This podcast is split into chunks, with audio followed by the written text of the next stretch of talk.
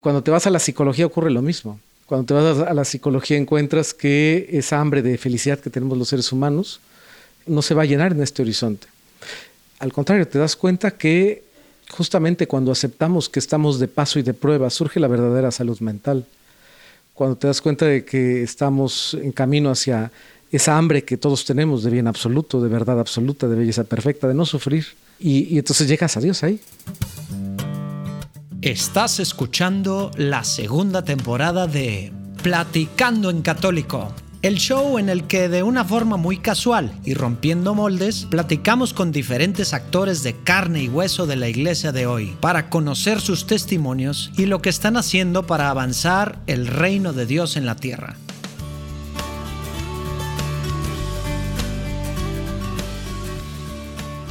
Oigan, pues ahora les traemos una platicada que tuvimos con uno de mis héroes personales, por así decirlo, del cual somos fans desde hace rato, que nos captivó hace algunos años en una plática, bueno, su primera plática que nos fue a dar de varias a lazos matrimoniales. Es una mezcla ahí medio, bueno, muy ecléctico, a lo mejor para algunos extraño, pero es precisamente lo que a mí me, pues me ganchó. Psicólogo, sociólogo, filósofo, empresario. ¿Qué tal? Y pues sí, digo, básicamente ese perfil es el que dicen que pues los que saben, los que están viendo cómo está la realidad ahorita con tanto enfoque en las tecnologías y en otras cosas, que es el perfil que va a ser súper importante para las empresas en el futuro y pues bueno, pues desde ahorita, ¿no? En, el tema de un enfoque en la persona, eh, humanismo real, ¿no? No por obtener beneficios. Todo basado en una antropología cristiana, eso es lo que hace con su empresa Human Consulting, que es algo pues bueno, muy, muy único. Por eso yo aprovecho cada vez que viene a Monterrey para echarme unas cervezas con él y, y bueno, padrísimo filosofar y ver las cosas. Sigo pensando que en algún momento voy a hacer algo con él porque realmente es otro rollo. Padrísima la plática. Lalo nos estuvo apurando algo ahí. Me dio la casualidad que ahora Lalo no estaba agarrando pa'l monte. entonces, pues bueno, digo, nada, la verdad es que Enrique tenía que agarrar un avión, entonces andamos, andábamos apurados.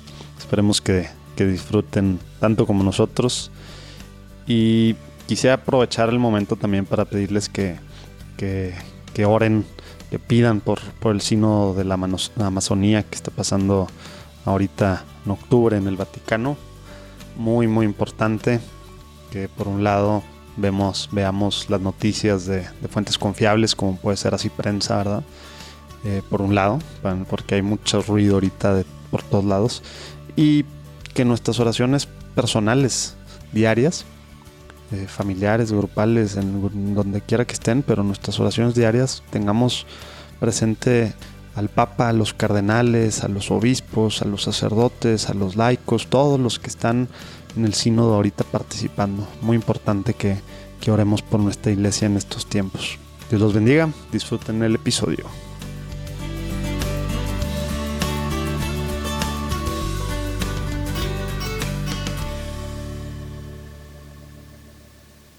Aquí Lalo de vuelta, feliz de estar por aquí. Gracias este, por los dos personas que escribieron que ya diciendo que me extrañaban. Se me hace que fue este... Fabi, tu esposa y tu mamá. y yo también con, un, el, con el un, alias. Así, eh, falso. Este, ya que agarraste el micrófono, échate la oracióncita. Sí, empezar por lo primero. Este, en nombre del Padre, del Hijo y del Espíritu Santo. Amén. Amén. Padre bueno, queremos invitarte a que nos acompañes, a que seas parte central de esta plática entre amigos, esta plática en confianza te invitamos a que se mandes a tu Espíritu Santo para que inspire que se pueda dar aquí tu mensaje, que también queremos am amablemente invitarte a que disfrutes este momento con nosotros. Acompáñanos, Padre. Amén. Amén. En el Padre, el Hijo y el Espíritu Santo. Amén. Muy bien, pues ya que estamos aquí en presencia del Señor y que estamos más de dos reunidos ante Él, Enrique, pocas veces te he visto en persona, pero esas veces las he disfrutado mucho. Así que ya estoy emocionado porque sin duda va a ser una plática muy amena, eh, conociendo tu elocuencia al hablar y tu gran bagaje, digamos, ¿cómo le llamaremos? Pues de preparación intelectual, profesional, intelectual experiencia en la vida. Bienvenido.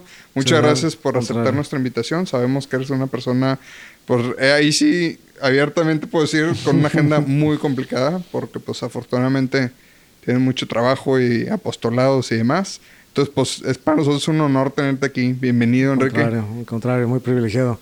Me siento de poder estar acá. Muchas gracias. Ahí, pues platícanos, Enrique, para que los que no te han visto, bueno, aún los que te hemos visto, no sabemos quién es Enrique para ¿Quién empezar. es Enrique? ¿Dónde, ¿Dónde nació? Un poquito tu familia, así los primeros años de Enrique, ¿qué onda? ¿Qué onda contigo? Órale, me siento psicoanalizado. Dale. pues mira, eh, pues podría decir rápidamente que una vida más que normal de una familia, eh, soy hijo único, Mi- mis padres me formaron en la educación en la fe de la manera más tradicional que se puedan imaginar. Y pues como buen, eh, yo nací en Puebla, eh, nadie es perfecto. Sí, ¿no? se, se me ha ido quitando, como he dicho. No, Cuando eh, hab- hablo mal a veces de los poblanos hasta que llega la temporada de chiles en nogada y me... Sí, el extraño amor, mucho mi A, todo- a esto todos nos pasa así, ¿eh? Es como común en los mexicanos. Así es. y Ah, qué bonito es. Puebla y Exacto. comiendo el chile en nogada. Así es. No, muy bonito Puebla, por cierto. Yo no Sí, conocía y sí. hace poquito fui y la verdad que qué bonita ciudad. Sí, la verdad es muy ah, bonitas sí, también. Muy, Sí, muy, sí, muy, sí. muy bella ciudad. Con una raíz cultural grande y demás. Y bueno, pues eh, estudié en un colegio laico, en un colegio eh, tirándole medio ateo. y pues eh, algo que, que agradezco a mis padres es que hicieron lo mejor que pudieron para fortalecer pues mi, perspectiva educativa, haciendo grandes sacrificios para que pudiera yo estar en una pues la mejor educación que, que- que ellos podían en su, en su mapa, en su horizonte formar. Y algo que reconozco de la escuela en la que estuve es que es un colegio que desarrolla mucho el pensamiento crítico, Eh, un, como, como este sentido de encontrar la razón en las cosas. ¿Qué- qué ¿Pero te refieres a la era? escuela a nivel primaria, Sí, sí, secundaria? primaria, secundaria, ¿Qué colegio? El colegio americano. Ok. Ya. la- el American School famoso. Y bueno, pues ahí estuve toda la vida, eh, desde el kinder hasta la preparatoria. Eh, y bueno, pues eh, como buen adolescente de la época, pues un poco rebelde a las tradiciones religiosas. Eh, me, me daba pereza ir a misa, la verdad. Este, me acuerdo que cuando empecé a manejar, esto creo que nunca lo he dicho, pero me, me acuerdo que le decía yo a mi madre, "Ma, yo te dejo acá para que tú llegues puntual, ahorita te alcanzo. Me voy a y por ahí iba a dar unas vueltecitas. No había lugar. No había para No lugar, había lugar no había lugar. estacionarse, es correcto. Además había que irse a un lugar seguro, entonces estacionaba lejos para llegar el menor tiempo posible a, a la, a la Santa Misa. El típico, desde el sermón vale, ¿no? Exacto, exacto. bueno, ni siquiera tenía yo eso en el horizonte, tristemente. Ah, pero Eh, entonces cuando, cuando decías que, que una fe tradicional o una forma de vivir el catolicismo más tradicional. tradicional en o sea, sentido cultural, no- un no. tema domingo, misa y Sí, ya sí, sí. básicamente, ¿verdad? Y como, como tradicionalmente ocurre, desde el punto, hablo tradicional con minúscula, La mamá. Exacto. Eh, ocurre que la educación en la fe acaba en primaria, ¿no? O sea, cuando haces la primera comunión, ahí se acaba la, la formación, tristemente. Y pues bueno, así fue hasta que cuando tenía unos 16 años, 15 o 16 años, me empezó a interesar mucho el tema de eh, liderazgo. Y entonces, eh, es, es- larga la historia, pero le sintetizaría diciendo que tuve la oportunidad de conocer ahí a alguien que, que tuvo un papel fundamental en mi conversión y en, eh, fue una especie de mentor que incluso le dio una vuelta a lo que yo quería hacer. Yo me acuerdo que en ese entonces tenía un gran gusto por, la- por la cibernética, por las computadoras, quería ser ingeniero en sistemas. Eh, después quise ser eh, economista. No, pues casi acabaste en lo mismo, ¿eh? Casi. Eh, y después de la economía, eh, eh, de hecho estudiando economía o diplomados o conferencias que me metía yo, siendo preparatoriano, porque siempre fui muy inquieto intelectualmente y me metía yo a cosas diversas, como, como muy curioso diría. Y entonces me acuerdo que estudiando un programa de economía, un, conferencias, un congreso, me acuerdo que eh, hablaba, se hablaba de economía social de mercado. Y entonces me acuerdo mucho que era un tema eh, que relacionaba la dignidad de la persona humana con la economía, el- una economía al servicio de la persona. Y me acuerdo que me resonó mucho esa idea. Eh, y bueno, después conocí a esta persona que es un gran psicólogo, filósofo, teólogo mexicano, que, eh, pues bueno, mm, tuve la, oportunidad de considerarme su, su alumno eh, y, él tuvo un rol de mentor importante en esa edad. se, vale decir nombres. Bueno, me, refiero a, un gran amigo, el doctor Juan Bosco Abascal Carranza, mm. que es que, bueno, el, apellido Abascal Carranza suena, eh, es, un apellido conocido de, una familia, su padre fue uno de los líderes del movimiento sinarquista, una familia pues con una gran tradición en este sentido. Eh, muy activa en muchos contextos de nuestra iglesia. Sí, católicos también siempre ligados a, influir en, pues, en esferas normalmente pues, políticas, sociales o hasta empresariales. Entonces, bueno, la influencia que tiene alguien con esa, con, esa historia, con ese background como él tenía o tiene a, mis 16 años, pues fue un gran regalo porque pues ahí es donde primero me doy cuenta que, que no era ateo, sino ignorante. o agnóstico sino ignorante, como suele ocurrir. Y entonces, bueno, pues la verdad es que eh, tuve la oportunidad de ir a, sus sesiones donde hablaba de, psicología y filosofía y desarrollo humano con un enfoque cristiano, eh, pues a razón tal vez de unas seis o siete horas por semana, lo cual eh, pues fue un, privilegio único porque incluso a veces ahora por tiempo no podrías dedicarte tanto a, aprender esos temas.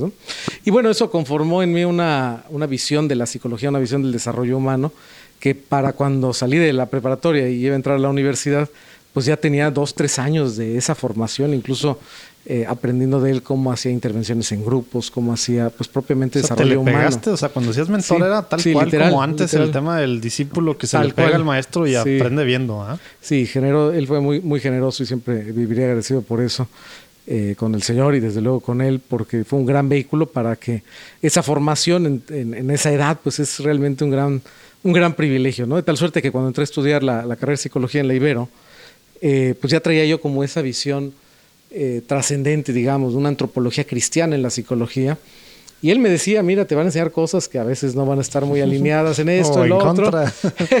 y, eso fue pues muy positivo. Entonces, eh, pues bueno, en términos sintéticos, esa es, esa es mi formación en términos eh, generales. Oye, y, fue a través de él mismo que tu relación, o sea, porque hablabas del tema de conversión, pero fue una cosa así muy gradual de por medio de estar escuchando y viendo su ejemplo. ¿Cómo, cómo fue esa parte? Sí, porque bueno. hablas de formación, pero la parte, digamos, espiritual o, el tema de Dios, ¿cómo, cómo yo estaba? Creo que, yo creo que empezó con, con entender más sobre el ser humano, ¿no? Entonces me acuerdo que algunas de las acciones que él, que él daba. Me encantan las historias cuando así empieza el caminito, como de Stein también, ¿no? Etcétera, etcétera, que acaba de ser su Exacto. Bueno, él, empezó a hablar, por ejemplo, de antropología filosófica, que es el ser humano, ¿no? Y entonces empezar hablando de las dimensiones que tradicionalmente, eh, por ejemplo, en las ciencias sociales decimos el ser humano es un ser biopsicosocial, que ese es el modelo clásico con el cual en las, en las escuelas de psicología, de sociología se habla, ¿no? ¿Qué es el ser humano? Pues la unión de cuerpo, de procesos mentales, de cerebro, y que se forma su identidad a través de lo social. Y él me acuerdo que decía, eh, le faltan dos dimensiones a eso, la dimensión ecológica, nuestro vínculo con el medio ambiente, y la dimensión trascendente. Y la dimensión trascendente no es un conjunto de creencias que tenemos respecto a la eternidad, sino que la, dimensión trascendente, nuestra esencia, nuestra identidad espiritual, es de carácter ontológico, no psicológico. Es decir, eso es lo que somos, no es lo que queremos ser. Y, y este tipo de ideas, que además yo no traía una preconcepción de eso. Es decir, pues, era un preparatoriano de 16 años. Entonces eran ideas que, me formaron. Más que me transformaron, me formaron. Y bueno, pues obviamente con, quitándome un poquito la ignorancia, eh, pues fui descubriendo desde luego que, no había eh, ningún ser eh, más razonable de aceptar que Dios. ¿no? Es, el más racional de los, seres, por decirlo así, el más racional de aceptarse. Cuando, cuando le rascas un poquito a la antropología, a la filosofía, eh, pues te das cuenta de esto, ¿no? Y eso es lo que descubrí en mi preparatoria. Y pues de ahí ya eh, definí a partir de eso que, a qué me quería dedicar el resto de la vida. Hago esta pequeña interrupción en el episodio para preguntarte a ti esposo, a ti esposa, ¿es difícil cargar con todas las preocupaciones y actividades de tu vida? ¿Crees que es imposible lograr un cambio en tu vida con la rutina que llevas? Pues si respondiste en alguna que sí, te invitamos a formar un lazo entre tu matrimonio y Dios.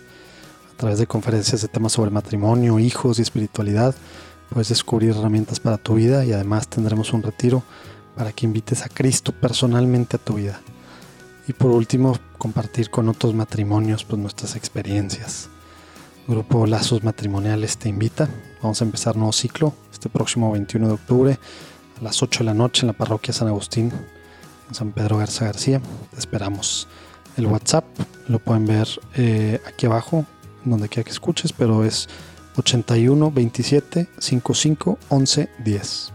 Junto con otros matrimonios puedes compartir, puedes ir conociendo a Dios, puedes hacer comunidad, como tanto hemos platicado en este podcast. De este grupo somos parte Lalo y yo y te invitamos a que te unas al nuevo ciclo. Dios los bendiga.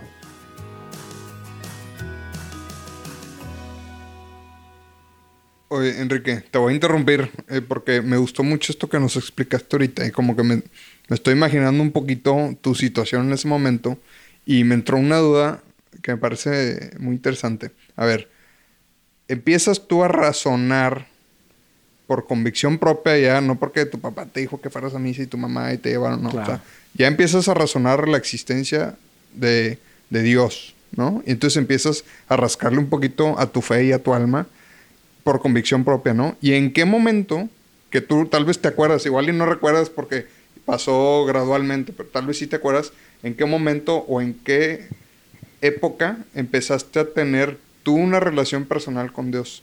O sea, ya no, oye, sí, yo como psicólogo un poquito uh, filosofando y tratando de entender, se volvió una especie de discernimiento y ese discernimiento a, a, a irse a una relación con, con este Dios Padre. O sea, ¿Recuerdas algún momento en particular? O? Varios, ¿no? Recuerdo momentos de, de, retiros. Me acuerdo de un retiro que fui a Guatemala. Ajá. Y fue muy chistoso porque yo traía como eh, pues toda esta visión más de, de filósofo. Eh, siempre estudié, aunque, aunque después hice posgrados y maestrías en filosofía y demás, pero siempre aparejé la psicología con la filosofía. Y que no es, no es, tan común ahorita, ¿no? No, no, no. Pero bueno, afortunadamente traía yo esa, esa formación, ¿no? Este, y entonces como una visión muy racionalista, ¿no? El, el, el dios de los filósofos, por decirlo así. Y me acuerdo que eh, racionalmente me parecía buena idea ir a un retiro. o sea, ¿fue tu primer retiro que fuiste? ¿Decidiste que fuera en Guatemala? Eh, oye, pero sí, fue una coincidencia. Muy interesante. Curiosa. Oye, me parece muy interesante que lo digas y no todo el mundo lo aceptaría. Es decir, que fuiste desde un punto de vista más racional, más que buscando un tema espiritual. Sí, ¿no? sí, sí. O sea, sí, por emocional. decir, quiero entender esto, vamos a explorarlo. Eh, sí, no tanto decir... eran unos amigos que me invitaron yeah. y, y, pues eh, está bien, vale la pena y, y le, le damos, ¿no? Eh, y me acuerdo y que. coincidió que fue en Guatemala. Y vamos a Guatemala. Vamos a Guatemala, sí. ¿por qué no, no? Oye, por cierto, saludos a, a, Llevamos como dos meses que muchísima gente de Guatemala City nos está escuchando mucho. Ha subido overall, ya está Los casi vemos ahí en al, las estadísticas. Gracias por casi, escucharnos. Casi y, está y llegando al top 10 y de los últimos dos meses está en el top 5. Sí. Pero overall digo, está subiendo demasiado la gente Saludos de Guatemala. A Guatemala. Perdón ahí, por el paréntesis. Era, era un retiro del Espíritu Santo, de la renovación del Espíritu Santo. Entonces, no, pues oye, te mentiste la boca del lobo. Exactamente, pues. exactamente. ¿Qué ibas a buscar, hombre? Pues, no, qué padre, no, hombre, qué Lo padre. bueno es que no querías tema de, de sentimientos y no, tema no, de, no, de experiencias. Quería racionalizarlo. Claro, Sí, y entonces, sí, sí. tal cual como lo acaban de decir. Entonces llego y empiezo a, a tener una visión más bien psicologista, ¿no? Eh, es más, hasta tener yo escepticismo del tipo de comida o sea, que nos daban. analizar a la gente, digamos. Puse a analizar eh, el, el, fenómeno, ¿verdad? Aceptando, desde luego, eh, la existencia de, de, de Dios, de, de, Dios resucitado, de, pero, pero sí con una actitud, de, yo diría, escéptica. Y me acuerdo mucho de, nunca se me olvidará que estaba yo en la, en la plática, en una de las primeras, y el padre dice, Dios es amor. Y en ese momento se activa mi... Eh, la ardillita o la... El, y entonces empiezo a decir, bueno, en una cierta tradición, y este es mi diálogo interno, es una cierta tradición filosófica, aunque no se puede decir que Dios sea amor, porque amor es, una, eh, es un verbo, no es un sustantivo. Y si bien es cierto que la perfección de Dios, ¿no? todo este diálogo interno, y en ese momento el padre dice, bueno, debo hacer mención que esto no lo digo desde el punto de vista de la tradición aristotélico-tomista. O sea, ah, con, de la con eso te cayó así. como, como, si sintiera que estuvieran espiando el. Les dije, estoy hablando, pensando en voz Exacto, alta. Estoy pensando en voz alta y además me están escuchando. Eh, y, y, bueno, la verdad fue eh, racionalmente dije, bueno, es poco probable que este, no es parte del discurso de un contexto como este. Esto seguramente me hablaron a mí. no, había de otra explicación. Y, bueno, yo diría que es de esos eh, primeros encuentros. ¿Cuántos años tenías ahí? Tal vez unos 20 o 21 años. Plena carrera. Sí, ya en la, en la carrera. Eh, y bueno, pues me, acuerdo mucho de eso. Y la realidad es que en, en, mi experiencia religiosa, pues siempre es ese encuentro es todos los días. Creo que, creo que de alguna manera todos los días estamos en ese proceso de conversión. nadie, nadie estamos confirmados en gracia. Y, Mil por ciento de acuerdo.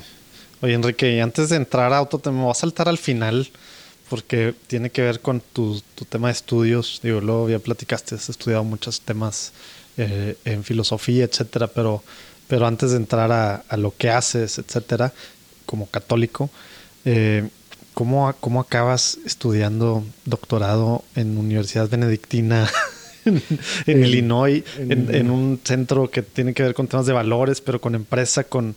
Digo, estoy adelantando porque luego se une todo lo de en medio, ¿no? Así es.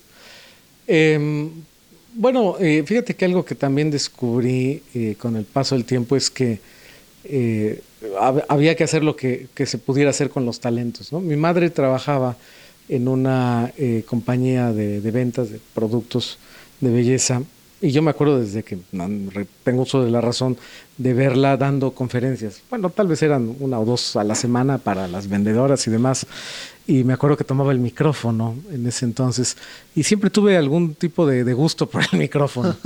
Entonces, cuando conocí al doctor Abascal, eh, me di cuenta que como que se amarró todo eso y dije, a mí me gustaría compartir eh, compartir estas ideas con, otras personas.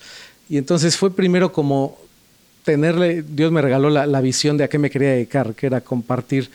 Eh, no, no sabía yo en ese momento inicial si lo que quería yo era compartir el Evangelio o si era compartir ideas y demás, pero como que este talento de explicar ideas siempre, siempre lo tuve. Me acuerdo que en la preparatoria eh, algunos de mis compañeros me pedían que antes del examen les explicara yo algo de historia o algún, algún tema de ese tipo. Eh, y siempre me ha gustado como la idea de ser eh, profesor y demás, eh, compartir ideas estructuradas. Creo que tengo un, talento que el Señor me dio para, incluso a veces ideas complejas, ponerlas en, términos exacto. Y, y para eso la, la, idea de estudiar muchas cosas. A veces me pregunto, y sobre todo viviendo ya en Estados Unidos desde hace algunos años, como cuando me preguntan, ¿y tú qué haces? ¿no? Es muy complicado explicarlo, porque eh, he pasado por cuatro soy grandes... Psicólogo, filósofo, antropólogo, ¿qué más eres? Pues mira, eh, profesionalmente los posgrados que, que, oficialmente tengo son en el área de filosofía, en el área de psicología, y en el área de negocios y en el área de liderazgo, que es donde hice el, doctorado en, liderazgo centrado en valores, en Values Driven Leadership. Eh, pero aparte de eso, la verdad es que he estudiado muchos temas de certificaciones en negocios internacionales, en multiculturalismo, en sociología, en economía, en antropología.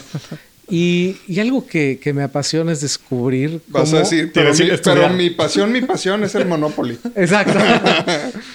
profesionalmente me, da, me da mucho entusiasmo cuando descubren todas estas ciencias humanas, eh, cómo todas llevan a Dios. O sea, como en la economía, por ejemplo, tuve en el doctorado un profesor del MIT que me daba la materia de, ética y, él decía que nos dejó un montón de lecturas y una de ellas era eh, encíclicas del Papa. Y me llamaba mucho la atención que un profesor del MIT te dejara leer eso. y, me, da, me dio gusto ver cómo él, mismo, que no proyectaba ser católico, pero decía, este texto... Eh, eh, del Papa Francisco hay que reconocer lo que es una salida teórica a los problemas filosóficos de la economía. Hmm. Este, y entonces cuando vas por la economía y encuentras que, bueno, finalmente la economía es una ciencia social y que habla acerca de, los recursos y cómo sin la visión cristiana de la economía, la verdad es que racionalmente no encuentras salidas eh, que tengan una, derivación positiva a la sostenibilidad de la humanidad. Y cuando te vas a la psicología ocurre lo mismo. Cuando te vas a la psicología encuentras que esa hambre de felicidad que tenemos los seres humanos eh, no, está, no, se va a llenar en este horizonte. Al contrario, te das cuenta que eh, justamente cuando aceptamos que estamos de paso y de prueba, surge la verdadera salud mental.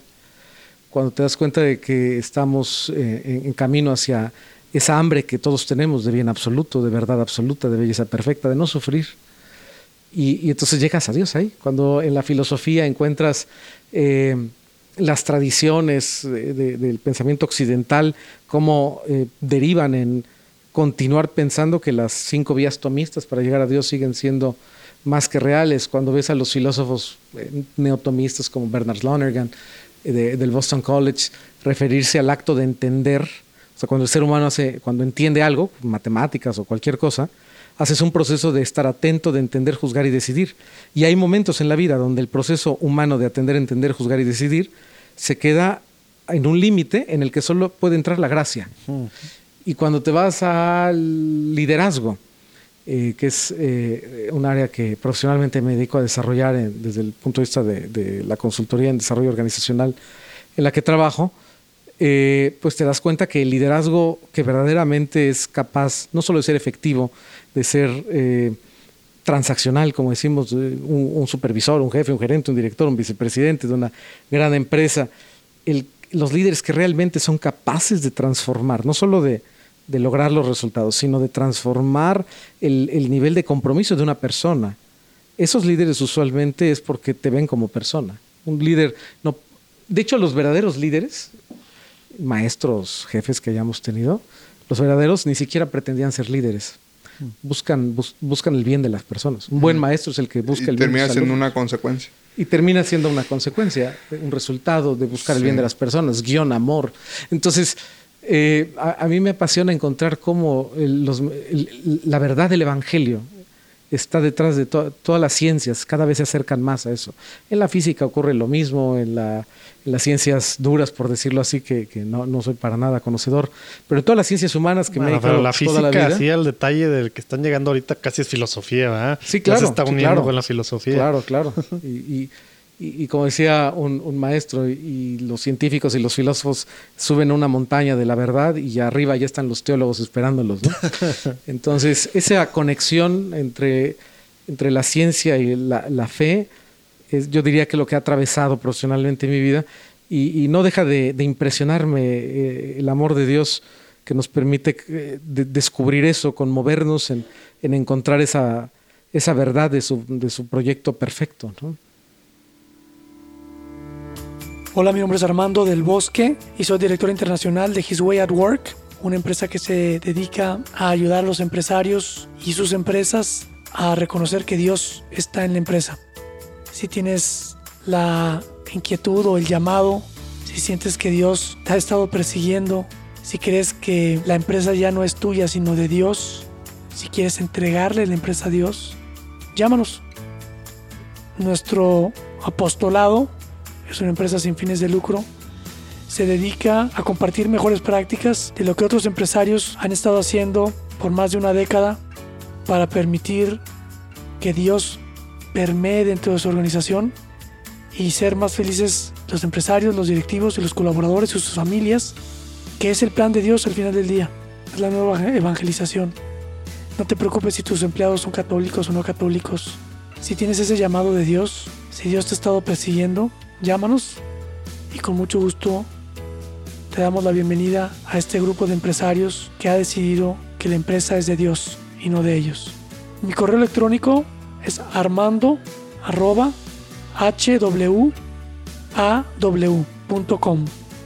Mi teléfono en Estados Unidos con la clave 512 916 8016.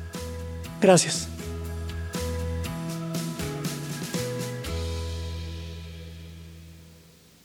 Oye, y ahorita que dijiste profesionalmente, es el tema de la ciencia y la fe, yo creo que muchos, que como profesionalmente, o sea, puede ser filósofo, sociólogo, antropólogo, psicólogo, y luego temas de liderazgo y dedicarte a eso profesionalmente, a lo mejor ya que sea el buen segue para que nos platiques un poquito qué onda como un humano y tú siendo pues católico con todo esto que acabas Ándale, yo tengo esa pregunta, o sea, ¿cómo ha sido y cómo es? Porque supongo que aunque tú nos puedas explicar y dar un buen argumento y decir, no, no hay un conflicto, en realidad en, la práctica tal vez si te topas en, tu ambiente eh, profesional, te puedes topar con que no es tan común que seas explícitamente católico en tu profesión.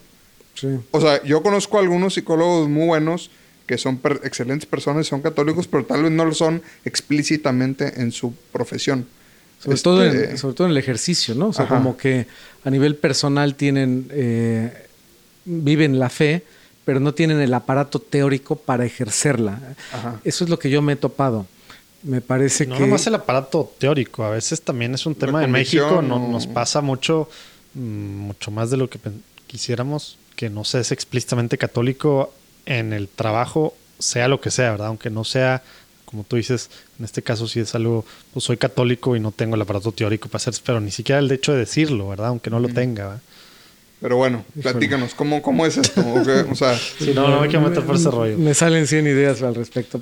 A ver, eh, algo que, que, que doy gracias a Dios es que me permitió entender desde el ser humano las verdades del Evangelio. Entonces, mm, a partir de eso, eh, ahí, la palabra católico, ustedes lo saben mejor que yo, es universal. Entonces, las verdades, no hay ninguna verdad, y esto es algo que, que, es, la otra vez platicaba con una de mis hijas al respecto, eh, no hay nada que esté ni en el Evangelio ni en el Catecismo que sea contrario a la razón. Somos la, la, única, la única religión que, si lo ves desde el punto de vista de, religión comparada, eh, no hay nada, hay cosas que rebasan a la razón, los misterios, la Trinidad, pero no la destruyen.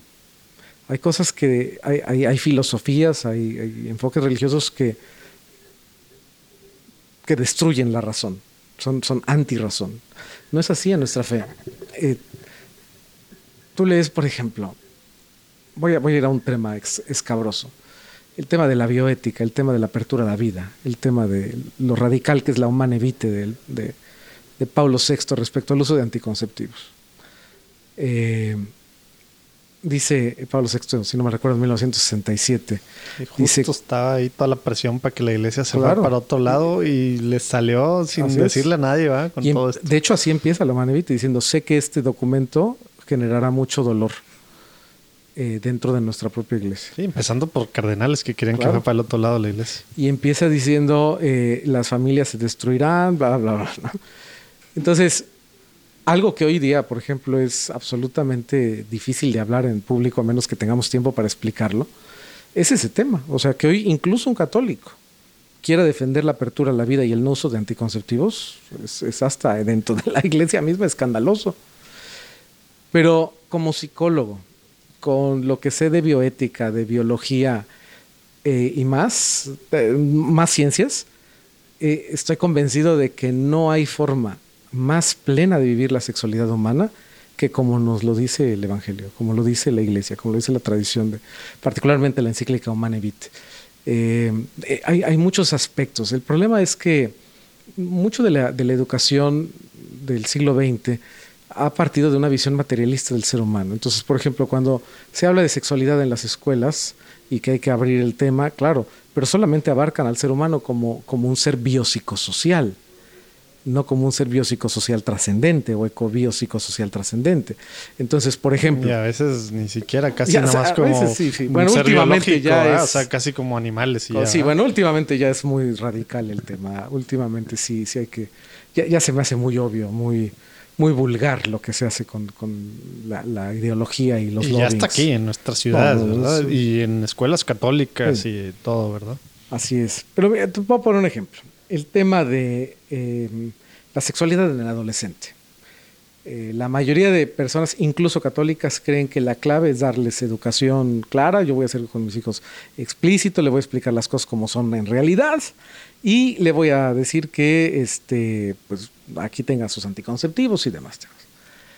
Eh, el tema no es incluso que tengan una enfermedad eh, el ser humano no solo es cuerpo, no solo es mente, hay, cosas mucho más profundas que se requeriría una visión transdisciplinaria para entender, o sea, que, abarque muchas ciencias, pero no desconectadas, sino conjugadas. Por ejemplo, hay estudios que hablan acerca de la, la, primera relación sexual en una... En México es a los 13 años en el varón, 13 años, 2 meses. Y en la mujer es a los 13 años, 9 meses, algo así. No es, algo dramático. Eh, si, lo pensamos desde el punto de vista meramente biológico, nos vamos a encontrar con que, pues bueno, esto es este, así y con que no se embaracen y no tengan enfermedades de transmisión, se acabó. La realidad es que no es tan simple. Para que una mujer viva eh, una primera relación sexual de una manera, eh, llamémosle así, placentera, tiene que haber una serie de factores. Por ejemplo, un enamoramiento alto una chica enamorada a los 15 años que su, novio le pide como eh, el padre que hablaba de... la prueba del amor. Que le, pide la suprema prueba de amor y era que lo dejara ir al seminario, me acuerdo mucho. Sí. Una entrevista que me encantó. Sorpresa que se llevó cuando le pedí otra cosa. Así es. Pero vamos a hablar del típico, ¿no? De estos programas que... Ahí lo vamos a poner, la del padre Ricardo, ¿ah? Sí. Así es, del padre Ricardo, así es. Me, me parece que, que popularmente la idea de suprema prueba de amor. Eh, además que en los programas de televisión pues, vemos a personajes eh, chavorrucos, adolescentes de 45 o 55 años de edad, explicando cómo llevarse a una chica a la cama, ¿no? Y eso es lo que los adolescentes ven. Libros y youtubers enfocados en eso. ¿ah? Increíble, ¿no? Y entonces, pues la chica de 15 años se enamora de, de este chango en cuestión el chico tiene a lo mejor 18, 19 años, porque el cerebro de la mujer madura unos cuatro años antes que el del varón en muchos aspectos. A veces creo que nunca se equilibra.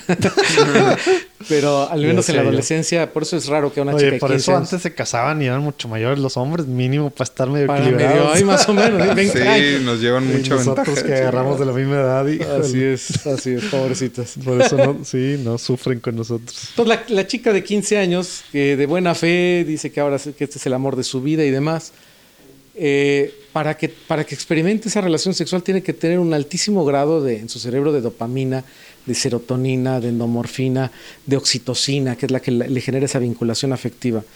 Y eso le va a generar un cóctel que nunca más va a poder reproducir en su vida. Entonces, eh, ¿por qué? Porque es entre el nervio de la primera vez, entre el enamoramiento cuando no tiene defensas a los 15 años, defensas psicológicas, entrega todo psicológicamente hablando, emocionalmente hablando eh, y aparte eso agrégale esa conexión sexual, genital. Bueno, eso va a generar una huella indeleble en su cerebro. Y no estamos hablando de la parte espiritual, ¿verdad?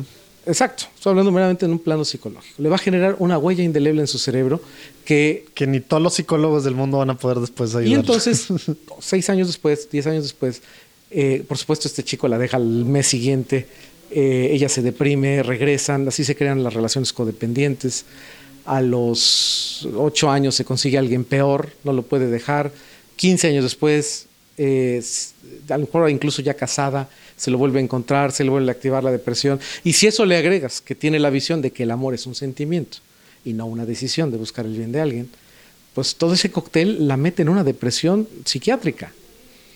Eh, porque sigue pensando que, que él era el amor de su vida, aunque sabe que no le conviene, pero etcétera, etcétera.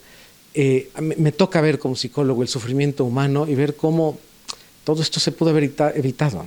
Eh, y el día, y la terapia es relativamente sencilla, fíjate.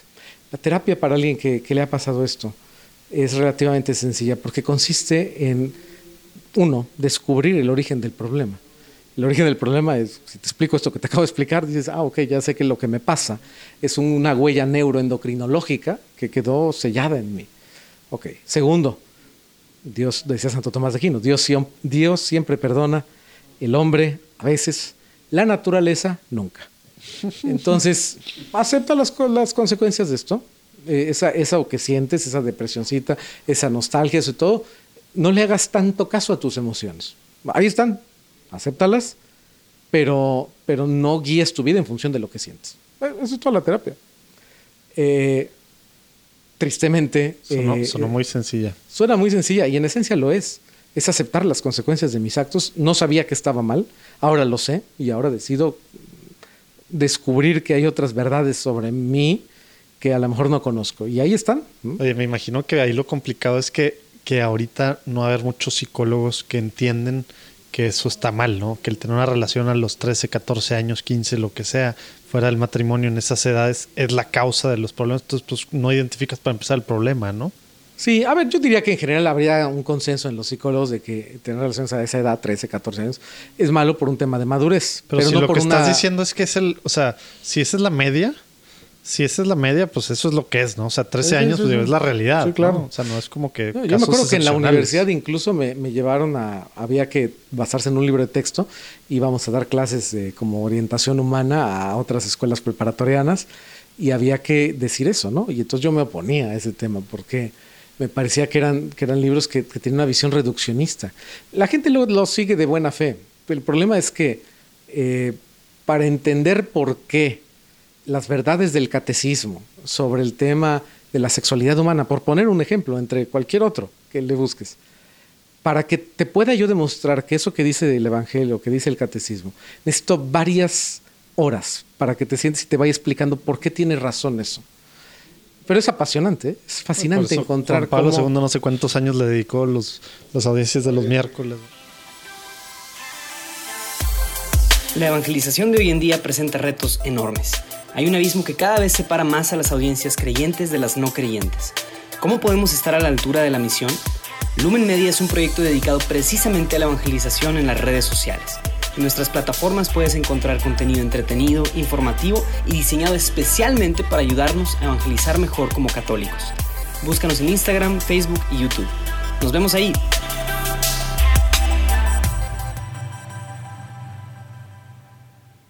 Oye, Enrique, eh, voy a cambiar radicalmente de tema porque sé que el tiempo premia, eh, respetando tu agenda. Eso es nuevo, ¿eh? Lalo normalmente es el que agarra sí, yo, yo, soy el que yo sé, yo sé, pero, pero bueno, eh, hoy, hoy es la excepción. este, Qué bueno tenerte de vuelta, Lalo. hay un tema que es muy importante para nosotros, nos, gustaría mucho tocar y, y, pues no tenemos tanto tiempo. Y es, platícanos un poquito qué mensaje quisieras dar en base a tu experiencia que deberíamos entender nosotros y quienes están escuchando este programa, eh, este concepto de liderazgo ético y realmente entender la importancia de la ética pues en los aspectos, en todos los aspectos de nuestra vida, ¿no? Pero en particular un poquito relacionado también a, tu trabajo como consultor y demás, o sea, ¿Qué, mensaje nos pudieras Y a los últimos años de estudio que fue eso, ¿no? Sí. O sea, vi, que tenías un paper ahí con varios otros en, este tema específicamente en la Universidad esta Benedictina. Eh, y realmente, para empezar, ah, igual empieza, ¿qué es, ¿qué es, la ética? Porque oímos y todos tomamos ética profesional en el TEC y era valores, tal, pero en el sentido pues casi filosófico, digo, ya sé que es otra rama, ¿no? Pero si nos puedes explicar ahí un poquito y el tema ya unirlo a lo que dice Lalo de liderazgo. Son muchas preguntas. Cada una tiene. Liderazgo ético. A ver, eh, fíjate que antes de eso me gustaría compartir que cuando trato de, hacer mi propia narrativa de a qué me dedico, eh, es, complicado. que para empezar, no, lo has explicado. Igual empieza con eso. ¿eh? No, pues, no dije que el tiempo previo. Sí, no, no, no, ya, me picaron. Ahorita, ahorita muevo mi vuelo. este a ver, creo que, creo que lo que me apasiona es el ser humano y esa, ese descubrimiento de cómo eh, esa verdad esas verdades del Evangelio están en todas partes. Eh, y, por eso es que me he movido en diferentes áreas del mundo. Finalmente la psicología, o sea, en términos muy sintéticos, yo diría que me he dedicado a la psicología clínica, a la, orientación humana, eh, particularmente a parejas. Es un tema de que he hecho psicoterapia de parejas por, por un par de décadas por lo menos. eso me apasiona. Y el otro es el ser humano en la empresa. Entonces, eh, finalmente ser humano, ser humano como esposo, como padre, como ser humano. Y, en la empresa, finalmente, la, psicología organizacional no es otra cosa más que la psicología social, o sea, la forma en la que los seres humanos interactuamos eh, en grupos, en el contexto de una empresa, que es una comunidad humana puede ser virtual, puede ser de dos millones de empleados, pero, o de dos, pero eso es finalmente una empresa, una comunidad de personas. Entonces, siguiendo esa lógica, la verdad es que los principios son muy parecidos. Por ejemplo, eh, algo muy básico, ser líder como padre de familia, ser capaz de influir en tus hijos, es imposible sin autoridad moral. El día en que como padre pierdes autoridad moral, pierdes la posibilidad de realmente influir. Puedes hacer que te obedezcan por la fuerza. Exactamente lo mismo aplica en la empresa. En la empresa, eh, si yo pierdo autoridad moral, si, si, un colaborador mío ve que tengo mi membresía en, en la cena contable, ¿no? Contable dance, este, ese día mi capacidad para influir en, en esa persona se limita a lo transaccional se limita a que le pida que haga un trabajo y me lo entregue y que Yo te doy algo y espero algo a cambio. Pero la capacidad que yo tenga para influir realmente y crear en él un mayor compromiso con la empresa, por ejemplo, se acaba. Entonces, esa verdad tan sencillita, como que la autoridad moral es el fundamento de todo liderazgo, eh, aplica igual, exactamente igual. Otra cosa que aplica exactamente igual, el tema de, de que el verdadero líder no es otra cosa más que alguien que busque el genuino, verdadero bien de las personas. ¿De cuáles personas? De todos, de los empleados, de los accionistas, de los eh, clientes. Eso, ¿por, qué esto es efectivo en el liderazgo? Por la simple y sencilla razón de que no hay hambre humana más profunda que el hambre de bien, que el hambre de verdad. Eh, a mí me gusta, a todo ser humano nos gustaría trabajar en una empresa en donde tú sientas, esta empresa de veras está preocupada por sus clientes esta empresa genuinamente busca, por supuesto que de manera altruista, porque la palabra altruismo significa buscar el bien, y claro que por eso cobra, qué bueno, pero esta empresa realmente está genuinamente interesada en buscar el bien de sus O sea, no deja de ser empresa, no deja de buscar sus objetivos. Pero está creando un servicio. no por encima del bien de la gente. Así es, incluso aprovechando ese bien de la gente. Es decir, eh, a crear un, producto que, es bueno para la salud física, emocional, social de, las personas, de sus clientes, que es funcional, que, es, que, mejora en algo la calidad de vida de los que lo compren. Puede ser algo como este soporte de micrófono. Eh, esa, chispa que surge de la innovación en las empresas, pensando realmente en el bien del consumidor, pues eso, eso, es el hambre humana más profunda, sentirnos orgullosos de estar en una empresa que está buscando el bien, que, es congruente, que, entonces realmente son verdades muy sencillas eh, y, que atraviesan toda la existencia humana. Eh, ¿Qué hace que un matrimonio viva unido? Pues que precisamente no estén cada uno concentrados en su yo y en su carrera. Por eso es que los matrimonios de los muy famosos, ¿no? donde ella es muy famosa, él es muy famoso, duran semanas, porque cada uno está concentrado en su propia carrera. Hay que entender que el matrimonio, por ejemplo, eh, el, matrimonio es una especie de sociedad trascendente en donde perdemos, eh, no perdemos, entregamos nuestra individualidad. Esta idea, que viene en Mateo 16, 9, ya no son dos sino una sola carne, lo que Dios unió no lo separa el hombre, se los juro que como psicólogo como psicólogo clínico y organizacional me queda claro. Ejemplo, expatriados. Trabajo mucho con expatriados en varias partes del mundo. Eh, aunque vivo, vivo en Miami, pero que dicen que es la capital de Latinoamérica. Eh, y, desde ahí te puedo decir que, hay una gran cantidad de personas que vienen de toda Latinoamérica, sobre todo. ¿Cuáles son los expatriados más exitosos? Aquellos que dicen, llegamos acá, eh, nos pusimos de acuerdo, resolvimos y descubrimos que era la mejor opción que nos viniéramos acá. ¿Quiénes descubrimos? No, pues mi esposa y yo, que nos viniéramos a trabajar acá. Ah, tu esposa trabaja acá en la empresa. No, no, no, mi esposa está en casa, pero, pero somos una unidad y, decidimos juntos. Bueno, eh, eh, lo, veo con toda claridad ahí, lo veo como psicoterapeuta de pareja. Esas parejas que tienen una visión trascendente de la existencia son aquellas que como unidad pueden resolver cualquier conflicto que cuando no lo tienes así es inminente. Un ejemplo, eh, los familiares, oye, la familia de él necesita ayuda económica, emocional, lo que sea cuando no se vive como unidad, empieza el jaloneo psicológico. No, pues a tu mamá ya le ayudamos el año pasado, ahora le toca a la mía, y ahí empieza. Cuando lo vives como unidad, cuando vives esta idea de que ya no son dos, sino una sola, eh, te das cuenta de que esa unidad sirve, sirve a los hijos, sirve al, trabajo, sirve a, la comunidad, sirve a los familiares, cuando lo ves como unidad. Entonces, eh, este tipo de todas a mí me, me apasiona ver cómo esa verdad de Mateo 16, 9. Cuando la vives en, tu matrimonio, puedes florecer realmente. Y así como esto, podría ponerles eh, cien mil ejemplos de muchas otras cosas. Y, eso creo que es lo que, lo que define mi quehacer. Trabajo en una, eh, tengo una empresa de, consultoría, Humanum Consulting, que nos dedicamos a consultoría en desarrollo organizacional. Que está basada en Miami. Así es. Y tenemos también operaciones acá en México. Eh, y bueno, tenemos operaciones en toda Latinoamérica, así es. Y, bueno, pues somos una empresa que se dedica a ayudar a las organizaciones a que sean organizaciones, que a que sean...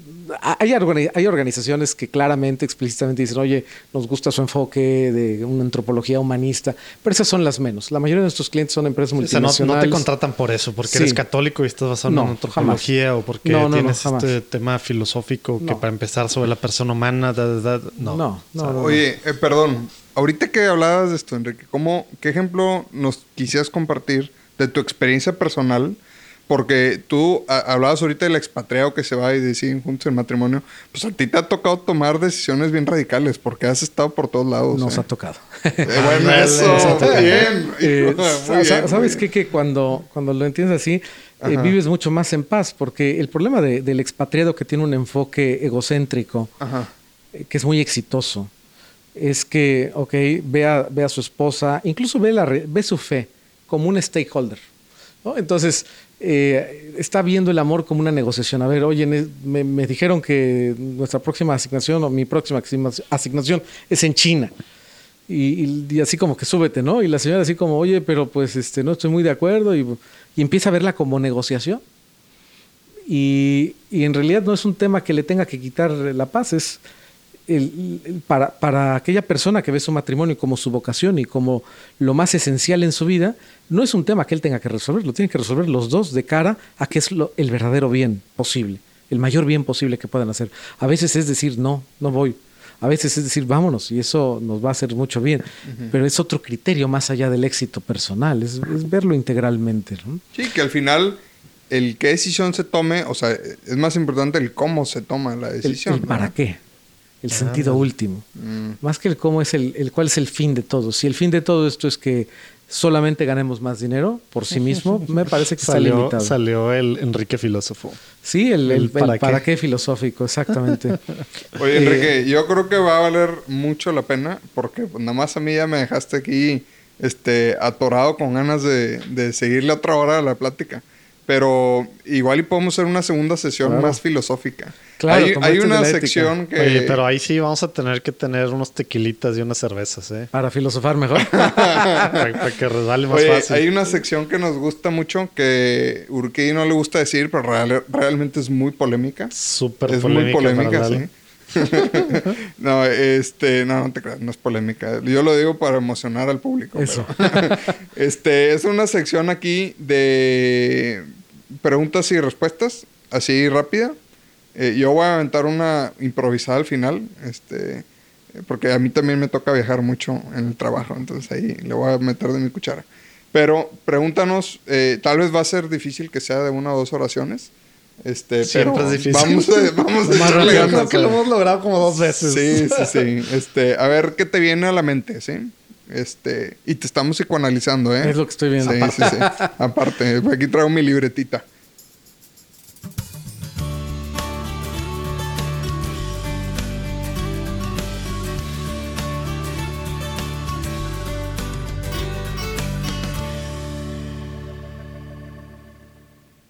Bueno, ya nos platicaste un poquito de esto, pero ahí va como quiera a ver si te viene algo más a la mente. ¿Cuál recuerdas tú que fue tu primera experiencia espiritual, así fuerte, que te haya marcado? Bueno, debo decir que, que la experiencia de entender que he vivido con la marca equivocada es un regalo de Dios. Yo así lo vivo. O sea, esa, esa parte que a lo mejor no fue muy emocional, sino empezó racionalmente. O sea, más reveladora, más así que fue como una... Pero finalmente Dios, se vale de todo. Es que sí, porque tienes razón, porque quiere decir experiencia espiritual. No dijimos emocional, ¿verdad? Sí, Lo espiritual no, no, no, no necesariamente tiene que ver con el tema emocional. Y el Señor me regaló ese, ese entendimiento de decir, oye, esto es compatible con la razón. Eso que mis padres me enseñaron, ese amor al bien que sembraron en mí, no solamente es algo que, que mis padres me enseñaron, sino además es racional.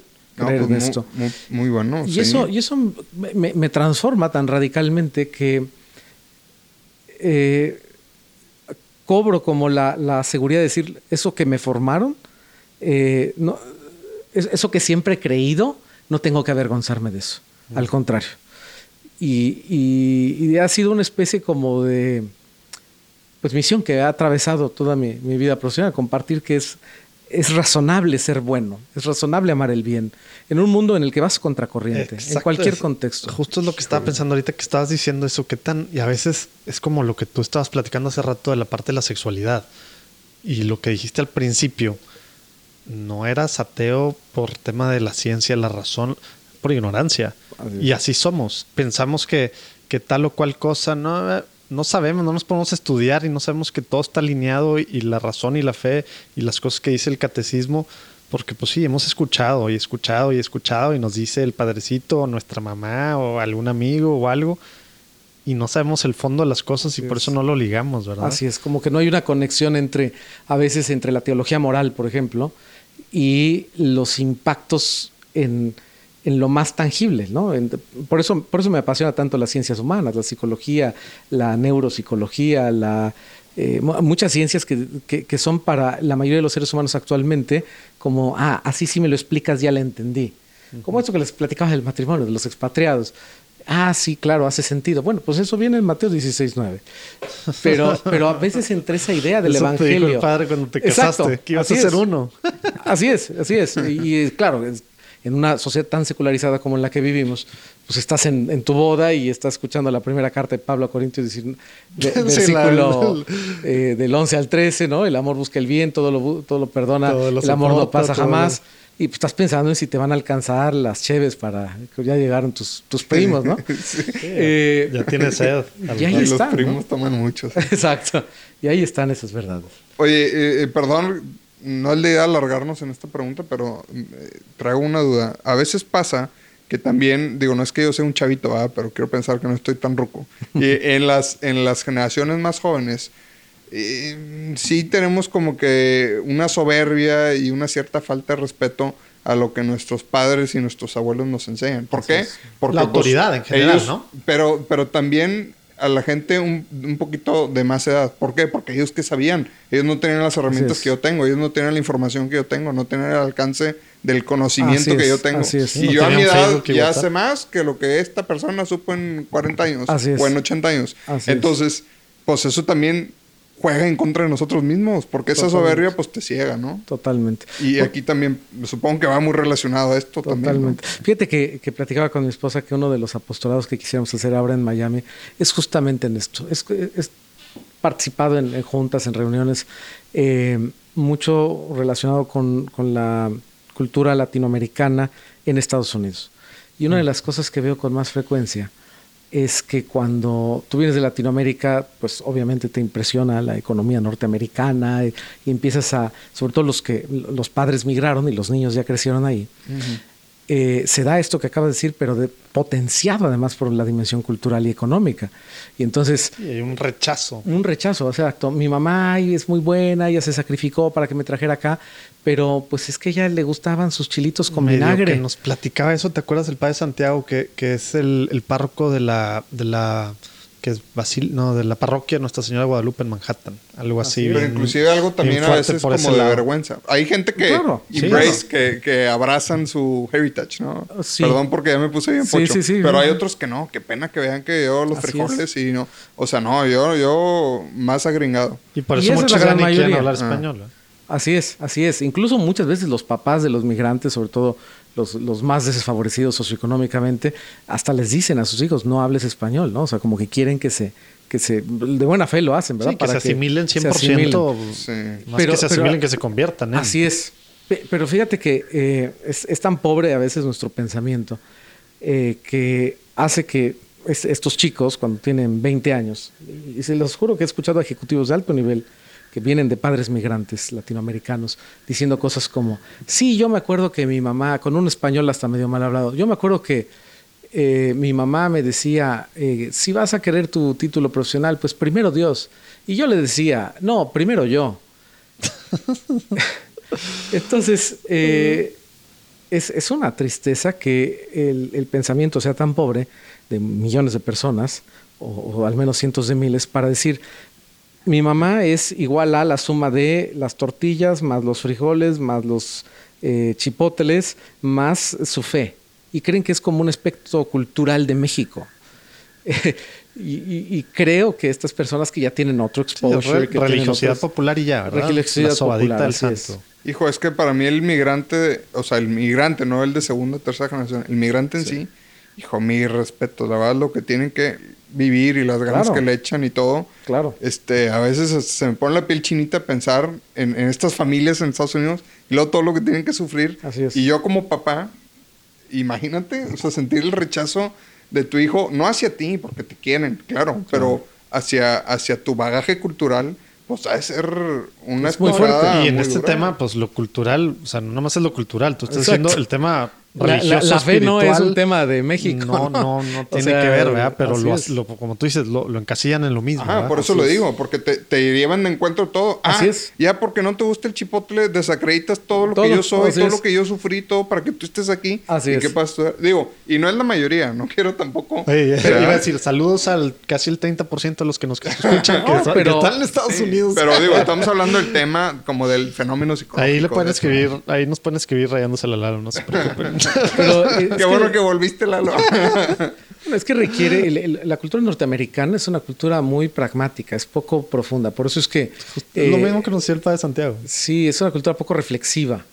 Eh, por, razones históricas que habría que, profundizar en otro programa. en, el capítulo 2 que vamos a grabar, no te, no y está claro quién es el quién es el ídolo, ¿no? O sea, es el tema del poder y el pues dinero, ¿no? Sí, es una cultura más, eh, pues sí, pragmática.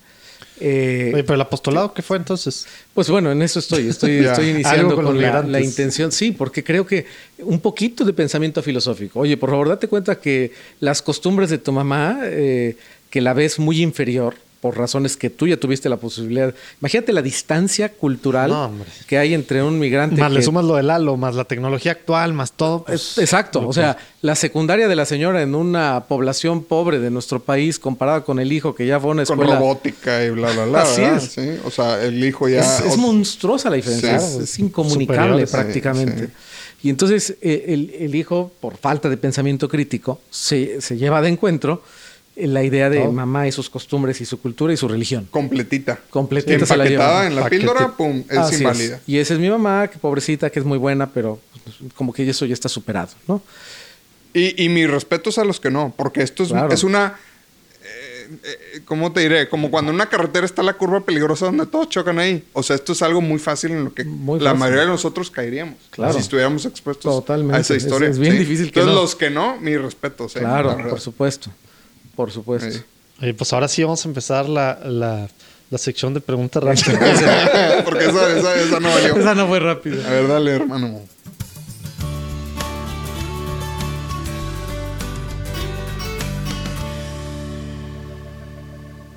Oye, Enrique, eh, digo, es un tema medio gringo esto, cada vez que lo veo más, pero creo que se me hace una cosa padre, por eso le estamos preguntando. ¿Tienes algún santo patrono? Muy, muy gringo.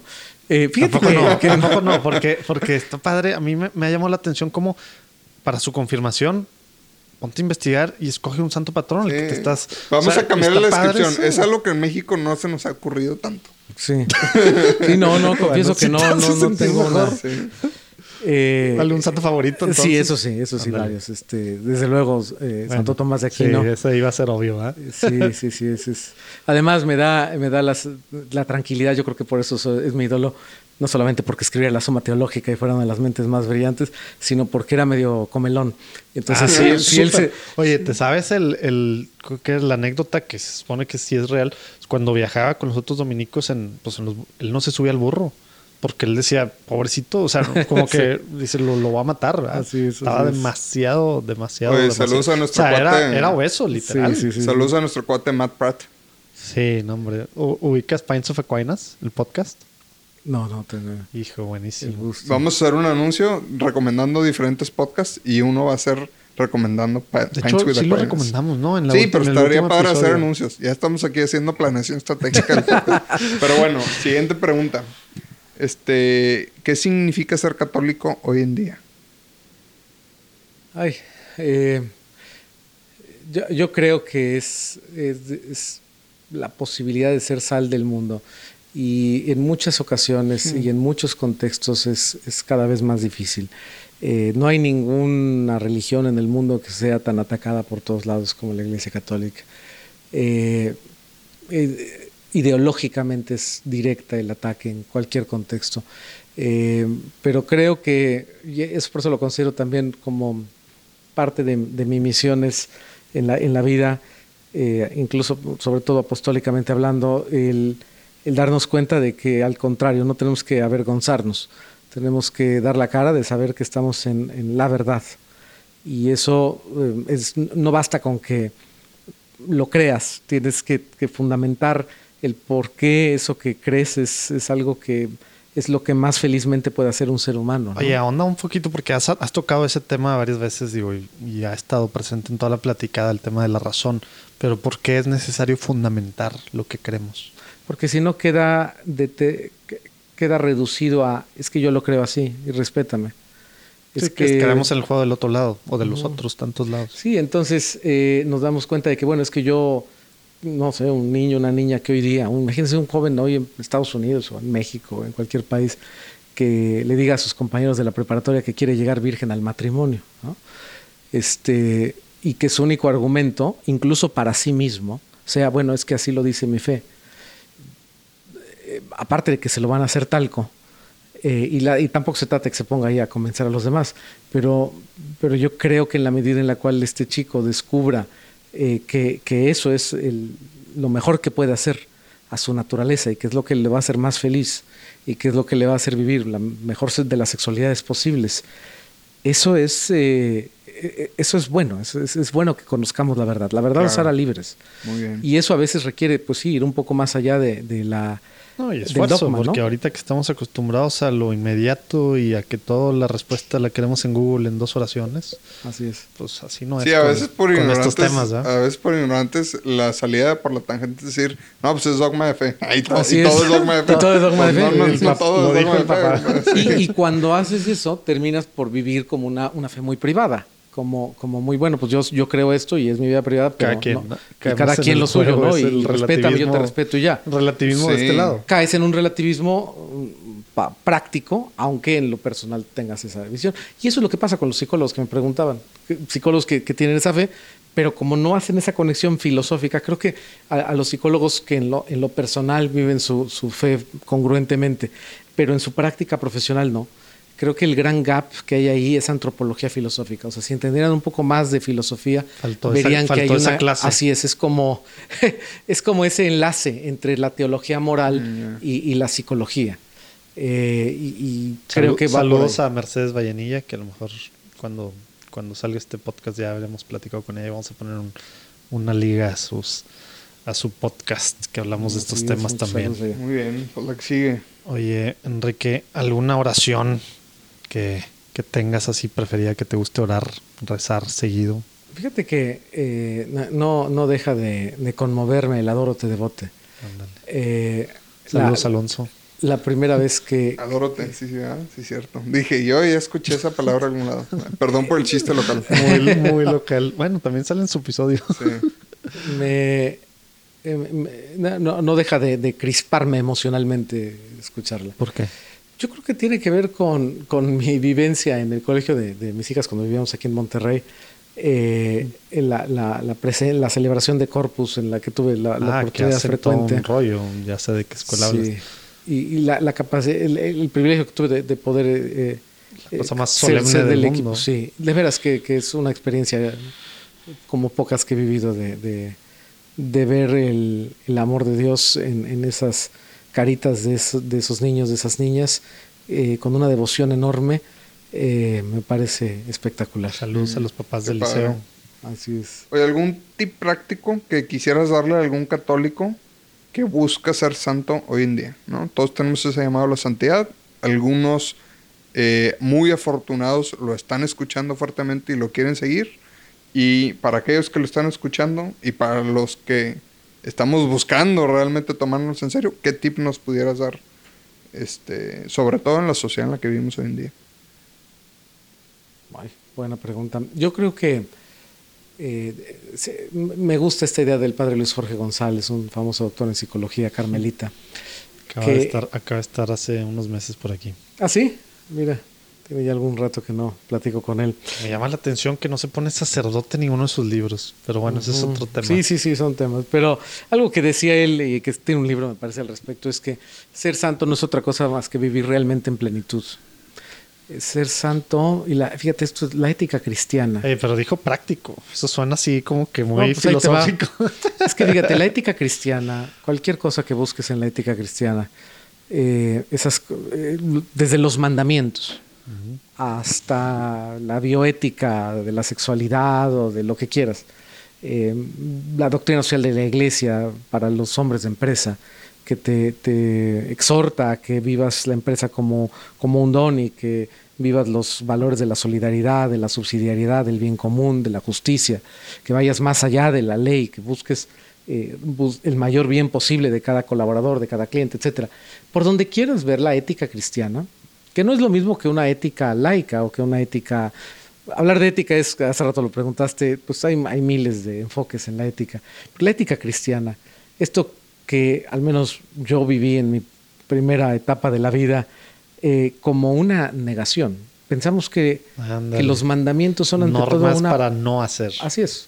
Pensamos que la ética cristiana es una gran prohibición, una gran cantidad de prohibiciones. Entonces, es la guía de la plenitud. Claro, creemos que es como, eh, si quiero ser santo, pues no puedo hacer esto, y no puedo hacer esto otro, y esto que, como decía una amiga, oye, ¿por qué todo lo que me gusta o es pecado? o engorda. o engorda, ¿no? O, o hace daño o me enfermo, ¿no?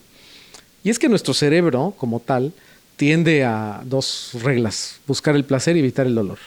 El cerebro. Muy animalesco, ¿no? La parte reptílica de nuestro cerebro o sistema límbico. Pero el ser humano no solo es cerebro. Entonces, pensar que la ética es las prohibiciones del placer.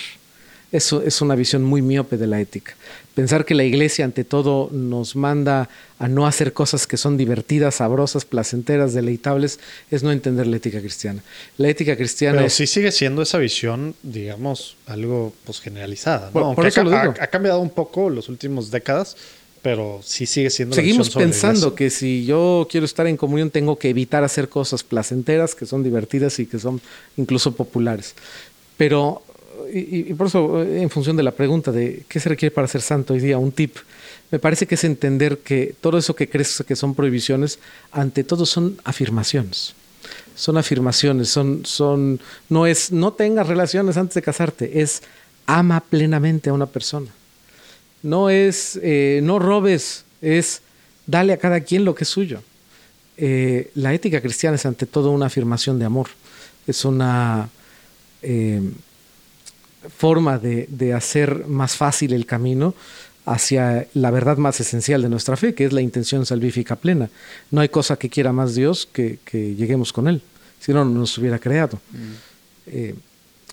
Siguiendo las vías tomistas, incluso puedes llegar a la conclusión de que cuál es la razón por la que un ser absolutamente perfecto, que no nos requiere a nada ni nadie, nos ha creado. Solo es una, amor. Es decir, eh, es el acto puro de amor en el que sin necesitarnos nos ha creado. ¿Y cuál es el máximo regalo que yo le puedo dar a un hijo?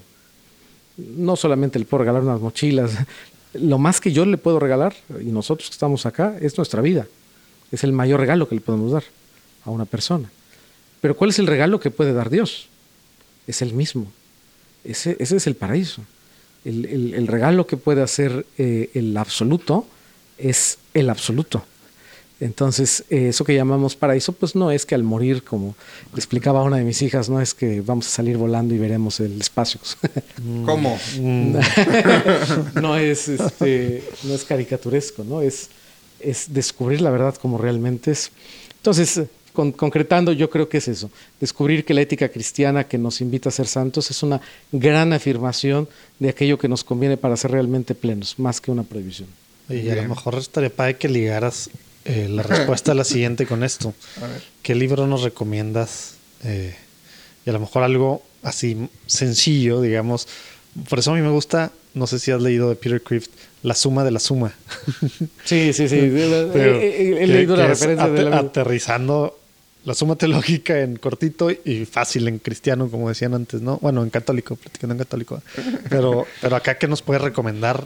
Eh, ¿Algún libro que nos recomiendes? Los que, pues, de forma a lo mejor muy, muy sencilla para, para el mundo de ahora, eh, pues se ligue lo que estás diciendo, la ética, antropología cristiana o filosofía, humanismo, ya tantas cosas que hablamos, ya no sé, pero, pero algo de todo lo que estás diciendo. Sí, es, una es, una pregunta. Sin que sea la suma, la suma claro.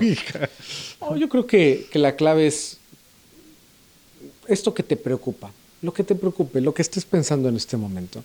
Si tienes un tema en la formación de tus hijos, si tienes un tema económico, si tienes un tema de qué hacer con tus hijos porque migraste, eh, un tema de política, lo que te duele en este momento, búscale por ahí. Y como dice el portal de encuentra.com, este, el que busca encuentra. Eh, busca cómo darle ese sentido trascendente. vete a, hoy la, la información sobra los libros, los artículos. Eh, lo que sí diría es estudia. Eh, no me canso de recomendar este librito amarillo. o sea, no nos quieres recomendar algo concreto. no me canso de recomendar este librito de Joe Cat, de, de, endorsado o impulsado por el Papa Benedicto. Ah, ya. El, amarillo este, el Joe Cat, ¿no? el catecismo joven, ¿no? Que es Y. Oye, que no, que no tiene, ¿cuánto tiempo tiene? Pues tiene, poco tiempo, ¿no? Siete años, más o menos, siete, ocho años. Joe Cat, CATH, ¿no? Como catecismo, como para jóvenes. Eh, se me hace espectacular para, para decir, oye, a ver esto que, que me formé desde que yo era niño y que me quedé en la primaria, en la primera comunidad, después no he profundizado. No, es que aparte no nos, tocó, no nos tocó, digo, eh, a lo mejor a los Z que nos escuchan, sí, pero en el, cate, el catecismo, o sea, el tiempo para prepararnos para la primera comunión, no existía el nuevo catecismo de la Iglesia Católica, ¿verdad? Así o sea, no, no existía. Y, menos el Joe Cat. Bueno, y menos. Entonces, era una cosita así, o sea, no tenemos muy claro, como tú decías al principio, ni siquiera eso que se terminó en primaria, no tenemos ni muy claro qué creemos, ¿verdad? Así Y ese es un primer paso aparte del compendio, ¿no? Que también está muy cortito. Así es. Eh, sí, definitivamente ese, ese compendio es espectacular. Y pues por donde le busques, si quieres ser empresario cuando seas grande, si eres un joven que me está escuchando y quieres ser empresario, lee qué dice la iglesia respecto a ser empresario. Si eres quieres ser un profesionista, lee doctrina social de la iglesia, eh, la economía. La, verdad del evangelio es transversal a cualquier actividad humana. Si quieres ser científico, eh, pues, pues, lee sobre ese tema. Y, y el que busca encuentra, definitivo. Este, oye, mi pregunta favorita, eh, ¿por qué cosa te gustaría que intercediéramos nosotros y quienes están escuchando? Ajá, muy buena. Eh, pues yo creo que eh, son, muchas. Está limitada a una. Ahora sí es corta. Sí. Ahora sí es corta. Sí, porque luego mi oración ya está muy larga. ya quisieran, hombre. Yo creo que por la, primero que nada por la santidad mía, de mi familia, eh, ante todo. Eh, y de ahí a todo lo demás es lo de menos. Muy bien, con Este... A ver, Lalo, aviéntate tu pregunta. Que ah, ya, ya, no, pregunta, sí, porque antes de que se nos vaya. Este, ¿Ventanilla o pasillo? Ah, ¿de avión? No, sin duda pasillo. sí. no, el, el, yo soy más de ventanilla porque no quiero que me molesten, pero tú se ve que te gusta este, entrarle a la cosa, este, a la plática. Pasillo. Oye, no digo en medio porque no hay nadie en, su sano juicio que escoja en medio, ¿eh? O sea, pues este, parece que hay gente que sí le gusta llegar a extenderse sí, exacto. en sus anchos. Eso es, solamente, eso es justamente mecanismo de salvación, ¿no? Ofrecer cuando te toca. es la única forma de entender que exista el asiento de en medio. Muy bien. Oye, Enrique, ¿alguna cosa que crees que nos faltó preguntarte o con la que quisiera cerrar?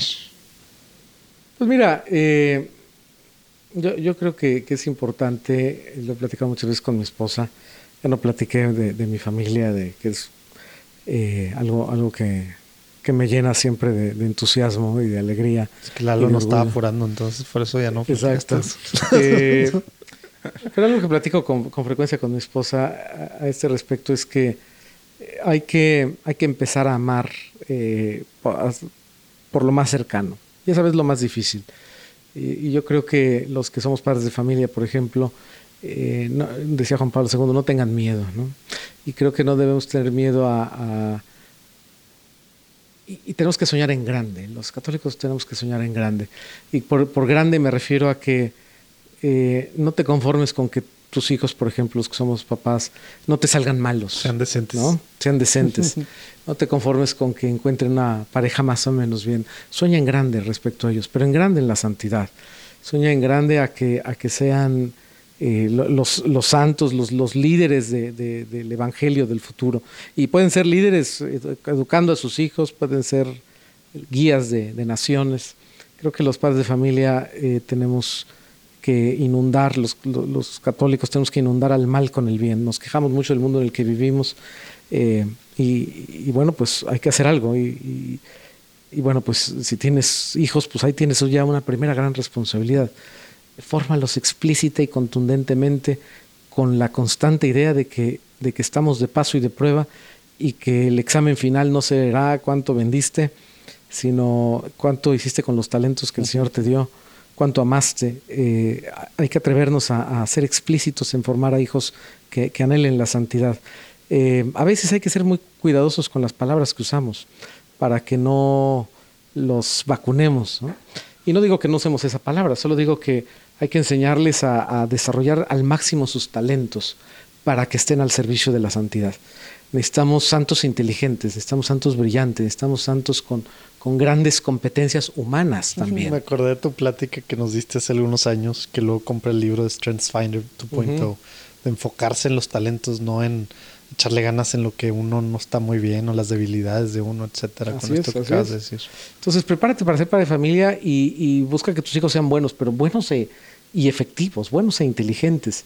Eh, y claro, desde luego con con la claridad absoluta de que lo esencial es, es nuestra salvación.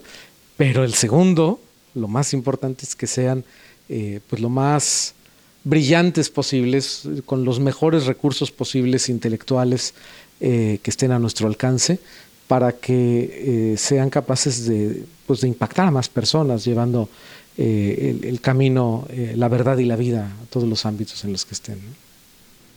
Oye, qué buena respuesta, eh. me gustó muchísimo. No es broma, me puso la piel chinita. Eh. Muchas gracias. Este, no, como es que como padre de familia esto te, te pega, te debe de pegar y, bueno, la verdad que sí. Y si, gracias. No, eh. no, al contrario, a ustedes. Pero fíjate, y si no eres padre de familia todavía, mejor porque es un buen momento para que te des cuenta de eso. Pobre Lalo. Echando no, ya tiene 23 años mi primor. no, pues compadre, ya más tarde. Y los más jóvenes que nos escuchan mejor, porque eh, fíjate bien con quién te casas. Esa será por mucho la, la decisión más importante en, tu existencia. Y, y, por eso le digo mucho a los jóvenes que están en 14, 15, 16 años, esto de tener la noviecilla, el noviecillo, cuidado, porque vas a aprender a trivializar mm. lo que no es trivial, lo que es sagrado. Eh, los que eh, tenemos la vocación del matrimonio, eh, no la vocación religiosa, sino, sino la vocación del matrimonio, pues bueno, tenemos que partir de la premisa de que esa iglesia doméstica se fundamenta en esa unión sagrada.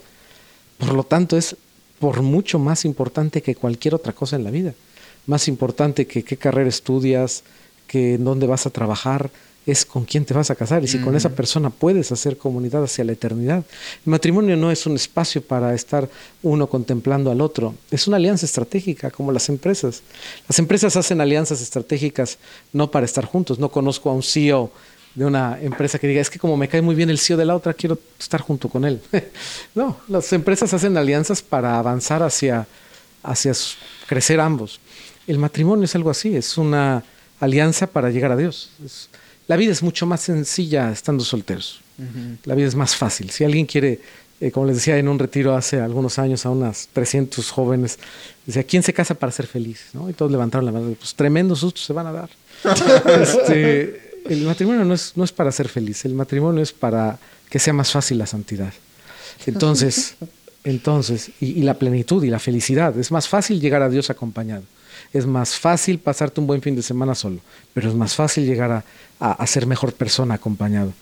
Eh, siendo así, a los jóvenes que, nos están escuchando, les invito a que no relativicen la, o, le den trivialidad a lo más importante en, sus vidas, si es que su vocación es el matrimonio, eh, es eso. Entonces, hagan oración por, por la que será su esposo, su esposa, eh, ese es buen hábito. ¿eh? Es, un, es un gran hábito. Que ya lo hemos escuchado un par de veces aquí y, se me hace algo muy padre. Y, me, hubiera, me hubiera gustado mucho haberlo escuchado cuando estuve, cuando, antes de casarme, la verdad. Y, es padre, no solo espiritualmente, sino también tiene un efecto psicológico, que es el, ah. el, hacerte consciente de que es algo sagrado. Claro, porque lo traes en tu, en tu misión, en tu visión completa de lo, que haces todos cuando estás viendo a las mujeres allá afuera. O sea, eso es pensar, eso es pensar a largo plazo. Exactamente.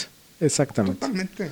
Ese, es- ese- Pues solo el 8% de los que nos escuchan, estoy viendo acá, tienen menos de 22 años. Entonces, para ustedes, poquitos que escuchan de menos de 22 años, No, bueno, atención, pero Enrique. el 50% son entre 23 y 33. Entonces, digo, Buena hay un 50% aquí Claro. de audiencia. Bueno, y, ya se y muy probablemente sí, a la raza se casa más grande. Y muy probablemente en esa edad justamente es la edad en la que contraen matrimonio. Exacto. Y, y les diría yo con toda claridad que es por mucho la decisión más importante que habrán de tomar en sus vidas. Eh, decía, decía mi maestro este, una frase que se me quedó, decía, equivocarte en la pareja es no, eh, acertar, perdón, decía, acertarte en la pareja es no tener otra cosa en que acertar. Y lo contrario, ¿no? Equivocarte en eso es, es todo. Entonces, eh, veo con tristeza parejas que, oye, ¿no? Después de 25 años de casados y vivir frustrados casados, oye, ¿y qué te unió a él o qué te unió a ella? ¿Qué te gustaba? no, pues es que ¿Quién bailaba sabe? bien, es que Me hacía reír. trataba bien, me hacía reír, compartíamos la misma Esa es la que facultad. más escucho, me hacía reír. Me hacía reír, exacto. ¿No? Está bien. En Oye, lugar Enrique. de ver lo trascendente, ¿no? Enrique, última pregunta rápida. ¿Qué es la vida? No, no te creas. Rapidísima. De- eso sí. describe el universo y da tres ejemplos. Oye, pues bueno, vas a pensar que ya te vamos a dejar ir, pero falta una última parte que es donde nos vas a recomendar. Puede ser después, ¿eh? no, no sientas la presión, el peer pressure de contestar ahorita. De recomendarnos dos personas a quien tú crees que vale la pena traer este espacio y platicar con ellos. Eh, la tercera, pues va a ser, la tercera persona va a ser tú mismo en la segunda En la parte. segunda de- parte, de- sí. Estaría padre que fueran en tu misma línea, ¿eh? pero pues ahí a ver si, a ver si lo piensas. Sí. Seguro que sí. Los que nos recomiendan. Y este, pues, si alguien buscaría contactarte, te quisiera decir algo. A ti y a Humanum, ¿verdad? Ajá. Claro. Eh, pues bueno, eh, la, la página de humanumconsulting.com me parece que, que en LinkedIn también es fácil encontrarme, en Enrique E. López eh, eh, de Humanum. Si le dan para abajo donde quieras que escuchen, ahí van a ver el link En- a los show notes en y ahí los van a show salir notes todas y las ahí van cosas. a poder ver. Bueno, las este, ligas a todos, las los- ligas. las referencias. Y Y, Instagram por ahí también ando. ah, este, sí, hay- cierto, también eres hay varias formas ahí. instagramero. Instagram y su Snapchat y su...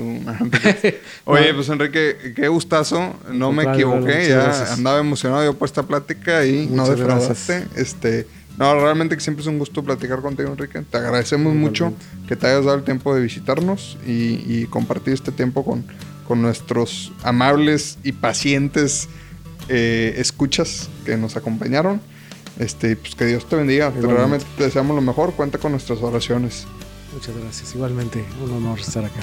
Muchas gracias. Ánimo, que Dios los bendiga, amigos. ¿Qué tal?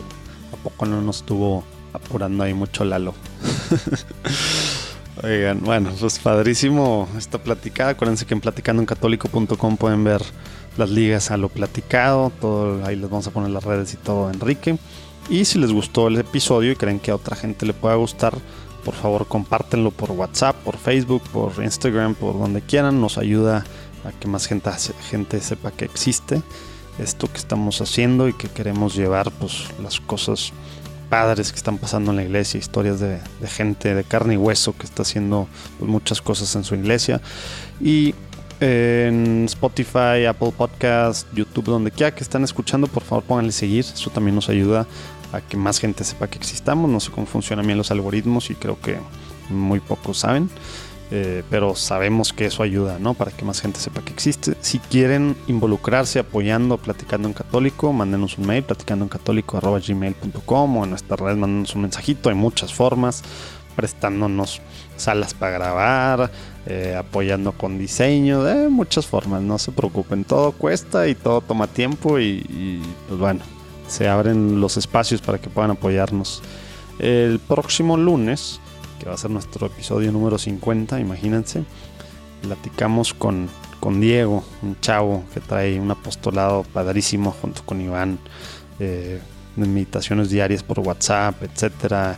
Eh, padrísimo que, un chavo así nos platique pues, cómo vive la fe, ¿no? Próximo lunes los esperamos. Dios bendiga.